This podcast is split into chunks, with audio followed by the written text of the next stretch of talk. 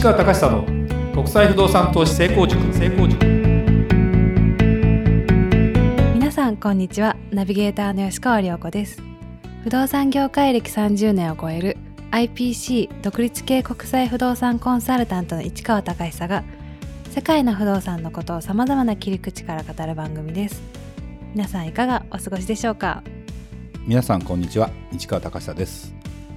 よこちゃん。はいよこちゃんは暑いのと寒いのとどっちが好き？寒い方が好きです、ね、寒い方が好き？はい。えー、じゃあ日本の夏は結構暑ーって感じ？そうですね。ジメジメしてますしね。あ湿気がね。湿気が。そうか。あのねいろんな国行ってるじゃないですか僕、はい。そうするともう気温が違うじゃないですか。でその湿度も違うじゃないですか。それでねやっぱりね私もね実はね暑いとバテちゃう方なんですよ、割と、あバテちゃうんですね、うん、だから東南アジアっていいんだけどあのやっぱ暑い時期に行っちゃうと結構大変ででも同じ時期にやっぱりそのドイツとかね行くと、まあ、カナダとかもそうなんだけど、はい。やっぱ涼しくてで結構やっぱ湿気がないのでものすごくね過ごしやすいなとそうなんですね。そうそう。でもやっぱヨーロッパはねこの間アテネにも行ったんですけど気温が高くてもやっぱ湿度がね全然そこまでいかないから木陰に入るとものすごく涼しい、いいですもね。うだからねやっぱねあの地中海ですよ、まあ、エーゲ海ですよ、はい。あその辺りって結局もう2000紀元前2000年前とか？だから今から4000年ぐらい前とか？そのぐらいからもうちゃんとこうね人が住んだりなんじゃかんじゃとかしてるって、まあまあ日本列島にも人は住んでいたんだけど人がいっぱいそこで文明があってどんどんその町が作られてったんだなるとやっぱ気候のいいところに最初人が住むよねでだんだん北の方に行ったり寒いところ行ったり暑いところに行ったりして肌の色の違いって分かるあれ。はい。なんで黒人が黒くてなんで白人が白いかって分かる。あわからなこれも紫外線の量なんだよ。あそうなんですね。そうもともと人類の最初はどこに？お前聞いたっけこれ？聞いてないです。人類はどこ世界中のどこから最初スタート今の人類はどこからスタートしてるか知ってる？知らないです。アフリカですよ。アフリカ。アフリカの中央アフリカぐらいですよ。そこから今の人類のホモ・サピエンスわかんないな。なんとかっていうのはスタートしてるんですよ。そうね、と全部黒人だったわけ昔は。あそうなんですね。そうそうそう。そっからでなんで黒人かっていうと紫外線が強すぎると被爆じゃないけどさあの体が良くないので黒くしてるわけ。それがだんだん北の方とかこういろんなところ散っていくじゃない？はい。そうすると紫外線を吸収しないとまたいろんなビタミンが作れなかったりするからだんだん肌の色が白くなりで目の色も青くなりみたいな。で黄色人種っていうのは中ちょうど中間みたいな、だから大体その緯度とか紫外線の量とかで決まってくるのね。だから人間はそこに適応するようにできてるんだけど今もう飛行機でいろんなところに行けるようになっちゃったから、はいその白人さんがすごい暑いところに住むとかね。これ辛いよね。っていう感じになるので日本人も昔よりも暑くなっちゃったから、はい。やっぱちょっと辛いのかなとかねそうなね、思ってみたりね。ちょっとしてみたりしてるんだけど、はい。まあまあまあそこら辺はよくわかりませんが、まあ、はい今日の質問に行きますか。はい質問をご紹介いたします、はい。いつもポッドキャストを楽しく聞かせていただいています。市川さんは毎月海外に行かれていますのでいろいろな航空会社の飛行機に乗っているかと思います。市川さんのわかる範囲でいろいろな航空会社の特徴やお得な話などを教えていただきたいと思います。CA さんはどこがいいかでもいいですよとのご質問をいただいております。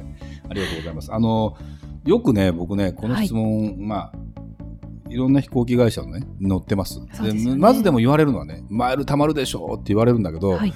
マイル貯めようと思うと特定の航空会社とかに集中しなきゃいけないので実はそういう乗り方は今はしてません、あそうなんですね、うんやっぱりね自営業ですから結局経費も全部自腹ですからね実態は。そうするとやっぱりその都度お得なところで行かないと余計なお金もかかるしそれももちろんビジネスクラスも乗れ乗らないしはい。大エコノミーで行くからその都度その都度まあスカイスキャナーというですねアプリを使って安くてまあお得っていうようなところを見ながら乗ってるのでいろんな航空会社に乗ってますね。そうなんですね、うん。でまああの皆さんは大体わかると思いますけど乗ってる人とかはね基本的にはその、まあ、日本で JAL グループこれはワンワールドグループっていろんな世界にまた提携会社がありますと。あアナはスターアライアンスグループってまたいろんな海外ともありますと。で日本のまあ、2つ2大航空会社が、まあ、JAL と ANA だとしますね、はい。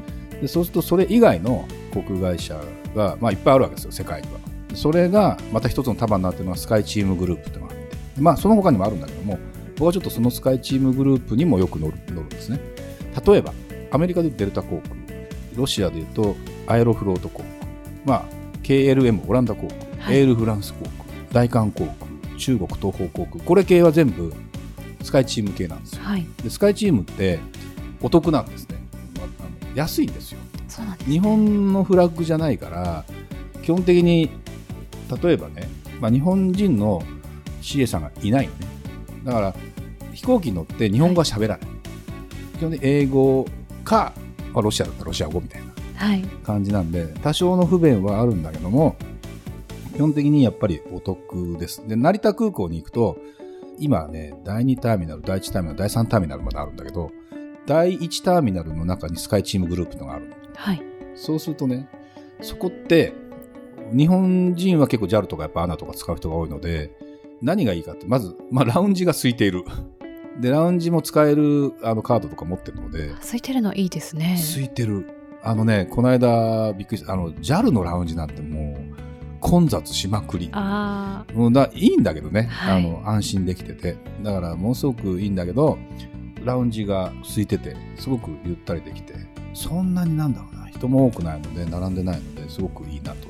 で、飛行機乗るでしょ？あはいそう今度は長時間フライトになると個人用画面があるわけですよ。まあ、短いとあんまないし LCC だとないんだけどそう個人用画面で映画とか見るわけ長いと。でここでねまたね難儀なのがまあ日本系のフライトだと、まあ、日本語に音声がなってる映画とかが結構あるわけ。そうすると、はい。まあ、どんな映画でも割と楽しめるんだけど いいね。これがねそっち系のやつだと基本的には日本語対応はほぼしてないから。そうなんですね。してないしてない。だから英語で聞くか。まあよくあの中国の字幕とかでよくあるんだけどで英語で聞くかで英語でずっと2時間聞き通せるほど英語強くないので、やっぱ内容が分かんなくなっちゃうね。そうすると知ってる映画を見るかとか。で結局何を見るかって日本語の映画を見日本の映画を見るんですよ。そうでそうなっちゃいますそう。よねでこれはこれもちょっとまあ一テクニック必要なんだけど音声を変えないとこれをまた丁寧にロシア語に直してくれたりするから日本語で聞きたいのにと思いながらそれをまたねロシア語に直してくれる。あ日本語に直すっていうところがあるのでおまあ、要するに元々の音声にしてくださいってなるのでそうするでしょそうすると結局ね邦画ばっかり見るんですよ。あ邦画ばっかりになっちゃうんですね。邦画ってすごいなんかそのなんていうのかなアクション映画とかそんなんじゃなくてもう地味な映画なのこんな映画やってたのかっていう映画が 結構あって、はい。ほとんど見尽くしてる状態私そうなんです。詳しくなっちゃいます、ね、詳しくなってまあもちろん「君の名」とかはもう散々もう5回ぐらい見てるから。あすごいですね。そう。とかね。でもマイナーなこんなの映画館で絶対見ないよなってやつを見てるとまあそれはそれで面白くて。面白いですよねそうそうそうそう。だからもうすごくいいなというのがあります。あとは、まあ、CA さんで言うとですね。どこがいいかというふうに。にロシアかな。ロシア。それは。ロシア人ね。はい。綺麗。もうびっくりするぐらい。あ綺麗ですよね、まあね、小さな女の子、金髪の色白もすごい。で、そんなにじゃあ大きくなってデブデブになるかってそうでもない人も結構いるので、そうなんですねうん、アメリカ系はちょっとね、怖いね。やっぱね、CA さんでかいし、あそうそうそう。あとはアジアは魅力的ですよ、いろいろ。やっぱり、あのインドネシア、ガルーダインドネシア航空とかね。あはいあとシンガポール航空とかマレーシア航空とかこの辺り、まあ、タイタイはね、まあ、タイ独特の雰囲気がある化粧が厚いみたいな感じかなそうなんです、ね、そうそうそうそうだからねあのものすごく良かったりもするあとはね安い飛行機を取るとやっぱりね一つ難点があるのはね、はい割と遅れたり機材が到着しなかったりしてっていうその本数が少なかったりするとねあの、まあ、欠航になるリスクもあるしリスクがあるんです、ね、あるある。本当に安いチケット買っとくと、行って1日1便しかないのに欠航とか出てるわけ。ええーとか。ーそれちょっとまああったよ。あの香港からモンゴル行かなきゃいけない時に、ね。いきなり1日しかないのに欠航出てて、どうすんのって翌日の飛行機に振り替えはできますよって言うんだけど、翌日行ったんじゃもう帰らなきゃいけないんですよ。私そうですよねスケジュール結局その時どうしたか違う航空会社でわざわざ北京まで行ってそこからまた乗り換えてってそういうことやってなんとか脱出できたんだけどいざ本当にその移動のことを考えた時に本当にリスクを考えると、まあ、そこそこの値段の方がいいかな。ただ LCC がダメかってことはそんなこと全然なくて、はい。LCC はねご飯が出ないぐらいですよ本当に。あなるほど。あの34時間の飛行機でご飯出なくてもいいじゃんって思うし決してご飯が美味しいと思うケースはあんまないね最近ね。まあ JAL も悪くはないけど。はい。意外とでもね中華系の中国系の航空会社のご飯は私的には馴染むかなあそうなんですね。ロシアなんかねあライ麦パンみたいなのがあるんだけどこれがどこが美味しいんだろうと思いながら出てくるから。あ好みじゃないんですね。うん好みじゃないなとか思いながらね。本当にあの、まあ、そんなものしか飛行機は楽しみじゃない。まああの一番ゴージャスなのはあれですよ。ドバイのドバイドバイに出航してるはい。エミレーツ航空、これはねもうゴージャス。キンキンキンキラキラみたいな感じでエエコノミークラスなのにピカピカみたいな感じでそうなんですねものすごくいいねあの乗ってみたらすごくねいいと思う南回りで行かなきゃいけないから日本だと遠いんだよね、北回りでヨーロッパ入った方がいいんだけど南回りで1回入るともうそれだけで10時間ぐらいかかってそこからまた6時間ぐらいかかるんで遠いんだけどエディハド航空っていうところとあのエミレーツ航空ってところはちょっと乗ってみたら面白いかなと。CA さんはどうでしたか？CA さんはもうアラブの雰囲気ですよ、あそうなんですね。まあまああのエキゾチックですね。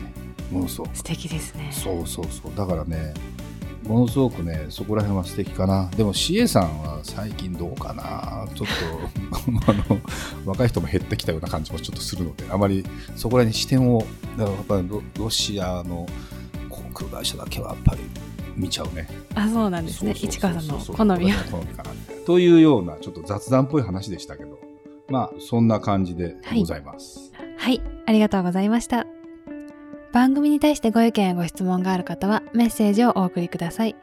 国際不動産 .jp のサイトにアクセスしお問い合わせというメニューからお送りください。皆様からのメッセージお待ちしております。それではまた次回も聞いてください。ありがとうございました。